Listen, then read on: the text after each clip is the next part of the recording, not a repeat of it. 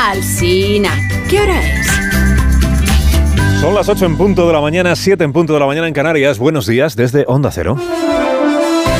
Más de uno en Onda Cero.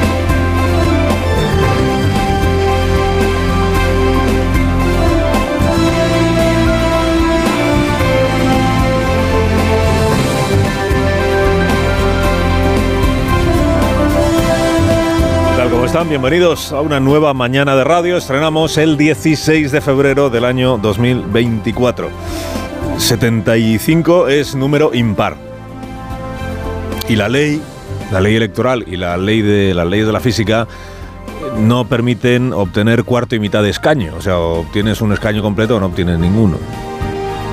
El único resultado, por tanto, que no se va a producir el domingo en Galicia es el empate. O suma la mitad más uno el uno, o suman la mitad más uno los otros.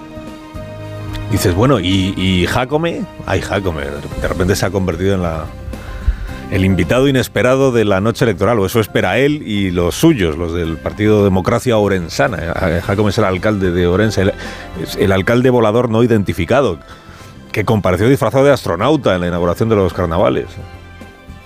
Y que sueña con ser el, digamos que el Puigdemont de la próxima investidura en, Galicia. El Puigdemont no porque se vaya a fugar, que no parece que. no porque vaya a proclamar la independencia de Ourense, al menos todavía.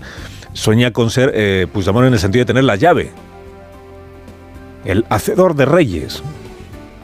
Aquel que obteniendo un resultado popular escuálido en comparación con sus competidores, por ejemplo, obtener un escaño de los 75 que se eligen el domingo, se pueda ofrecer, sin embargo, al mejor postor con la llave para completar mayorías insuficientes. Esta es una de las eh, cuestiones que están sobre la mesa ya en el día último de la campaña electoral en Galicia. ¿Negociaría el PP con Jacome para alcanzar la mayoría absoluta en el caso de que Rueda se quede corto? Pues sí. No, no hay mucha duda al respecto, porque ya pactaron en 2020 para que Democracia Orensana no se presentara a las autonómicas y ya pactaron el año pasado la alcaldía y la diputación de Ourense, una para ti y una para mí. ¿Negociarían el PSOE y el bloque, perdón, el bloque y el PSOE, porque hay que citarlos en orden decreciente, ¿negociarían el bloque y el PSOE con Jacome, al que tienen calificado de trilero y letal para los intereses de los ciudadanos? Pues no cabe duda de que también. Si para armar una mayoría en el Congreso de los Diputados vistieron a Puigdemont de progresista y se envolvieron en su manto protector, no van a dejar de encomendarse al astronauta ahora, si fuera necesario. Ya se encargarían de decir que es que la, las cosas hay que adaptarse a las circunstancias y hacer de la necesidad virtud. Dice, pero ¿cómo va a ser posible ese acuerdo si Jaco me tiene dicho que los del bloque son soviéticos? Bueno, Puigdemont tenía dicho que Sánchez jamás contaría con sus votos, o sea que... Y mira tú si cuenta con sus votos. Mira tú si cuenta. Bueno, en todos estos días los candidatos en las elecciones gallegas, el salmo de rigor en los candidatos en campaña, que es este que dice, no, no tenemos ninguna duda de que nosotros ganamos, de nosotros, y de que, de que nos bastaremos con nosotros mismos, ¿no? Y de que yo seré presidente, o yo seré la presidenta. El salmo lo repiten todos, digamos que suena más creíble en boca de un Rueda o de una Ana Pontón que en boca de Besteiro, lo de yo seré presidente, o en boca de Marta Lois. Pero la realidad es que todos los partidos saben de sobra cuáles son los escenarios posibles en la próxima noche electoral. Escenarios posibles. Mayoría absoluta del PP, mayoría absoluta de la coalición Benega-PSOE, que se presentan por separado, pero en realidad son, son una coalición. Mayoría absoluta de ninguno, con Vox entrando por sorpresa en el reparto de escaños.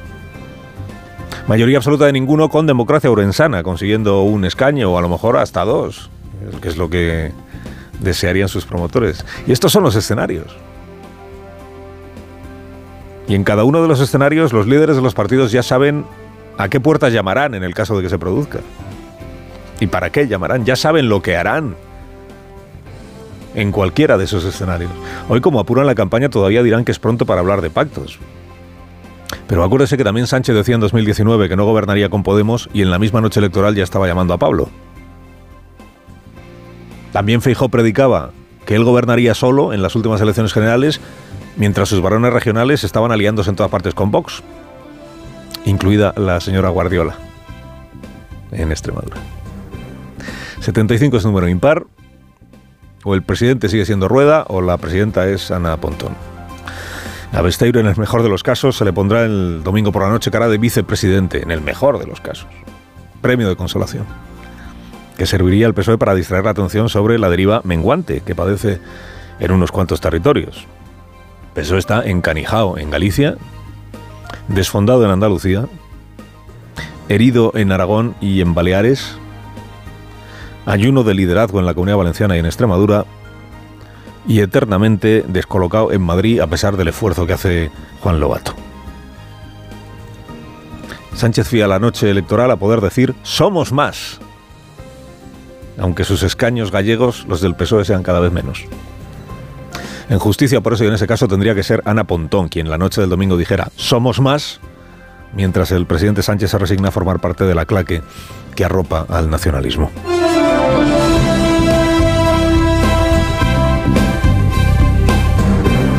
sabem eh, que si hi ha persones que finalment no queden eh, incloses amb l'amnistia, els mecanismes dels indults existeixen i el govern espanyol està obert, lògicament, a, a resoldre per la via també dels indults si convé aquestes, aquestes situacions. Abierto a conceder indultos para arreglar situaciones que puedan producirse. Bueno, al grito de ríndete, Puigdemont, ríndete, el independentismo del sector Esquerra Republicana en alianza persuasiva con el PSOE, está metiendo presión a Junts per Cataluña para que deje de enredar y apruebe de una vez la ley de amnistía tal como está redactada.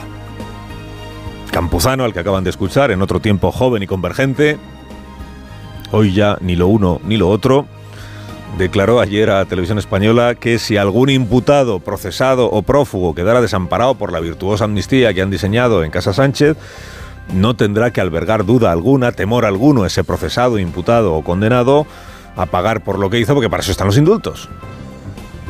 Dice ahí que el Supremo me ha imputado por terrorismo y la amnistía no me alcanza. Pero no hay problema, en cuanto te condenen te indultamos.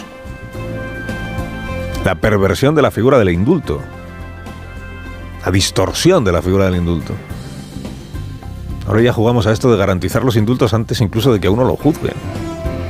Pues emerge esto como moneda de cambio, nueva moneda de cambio en el pasteleo interminable que se trae el gobierno con los partidos independentistas. Dice Campuzano, pero todo el mundo sabe que... ¿De cuántos indultos hablamos, Campuzano? ¿Que será uno, dos, diez, veinticinco indultos, cien indultos, los que hagan falta? Cuidado a ver si va a ser indulto general. Entonces le toca a Bolaños armar un argumentario que diga que aunque esté expresamente prohibido en la Constitución, en realidad no lo está del todo, ¿no? Siempre podrá contar con la ayuda de Carmen Calvo para defender el indulto general o lo que haga falta, ¿no? Bueno, ríndete, Puigdemont. Y fíjate de Pedro, esto es lo que le están diciendo. Amnistía tú a Pedro Sánchez, garantizándole la continuidad de la legislatura. Trágate lo que dijiste hace un par de semanas y abraza esta ley de amnistía que se ha hecho expresamente para ti. No seas ingrato, Puigdemont. Este es el mensaje que el PSOE y Esquerra martillean. Esquerra además intentando sacudirse la imagen de peón del PSOE. Peón al que Sánchez usa y engatusa, porque a diferencia de Junts, habla mucho pero consigue poco. Esto es lo que le pesa a Esquerra Republicana estos días. Los de Junts están frotándose las manos diciendo, ay, ay, Uriol, Uriol, que Sánchez siempre te la cuela. Esto es lo que dicen en Junts por Cataluña.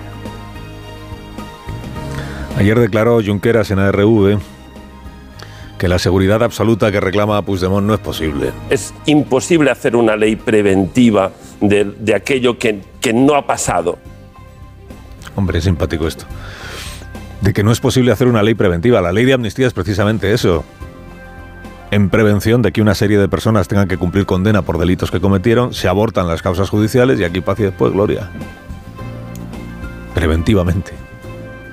Y aún dijo Junqueras algo más simpático, mire. Cualquiera que crea en la democracia y que quiera defender la democracia debería estar a favor de esta ley y si hay que hacer algo más, pues haremos algo más como hemos hecho hasta ahora. No, si hacer han hecho muchas cosas. Los indultos, la derogación del delito de sedición, vaciamiento del Código Penal, abaratamiento de las penas por corrupción, señalamiento de jueces. Y todo lo que se les ha ido ocurriendo lo han ido haciendo, entre Esquerra y el, y el gobierno. Dice, pues si hace falta ahora otra tanda de indultos, pues se hace otra tanda de indultos. ¿Tendrás tú qué problema hay? Si además ahora podrán decir que, pues no decía Feijó que indultos condicionados, pues ya está. Nosotros ponemos menos condiciones, pero indultamos. Pero fíjese lo que acabamos de escuchar. Dice Junqueras que cualquiera que crea en la democracia tiene que estar a favor de la ley de amnistía. Porque lo dice él. Y ocurre, y lo sabe Junqueras, que entre el 60 y el 70% de la población española, de los ciudadanos de nuestro país, se declara en las encuestas en contra de la ley de amnistía. Menudo país tenemos, ¿eh, Oriol? El país me refiero a España en este caso. Menudo, la, abrumadora mayoría de la población, según la doctrina de Oriol Junqueras, no cree en la democracia, porque no está a favor de la amnistía. Menos mal que está Esquerra para llevarnos a todos por el buen camino. Carlos Alsina en Onda Cero.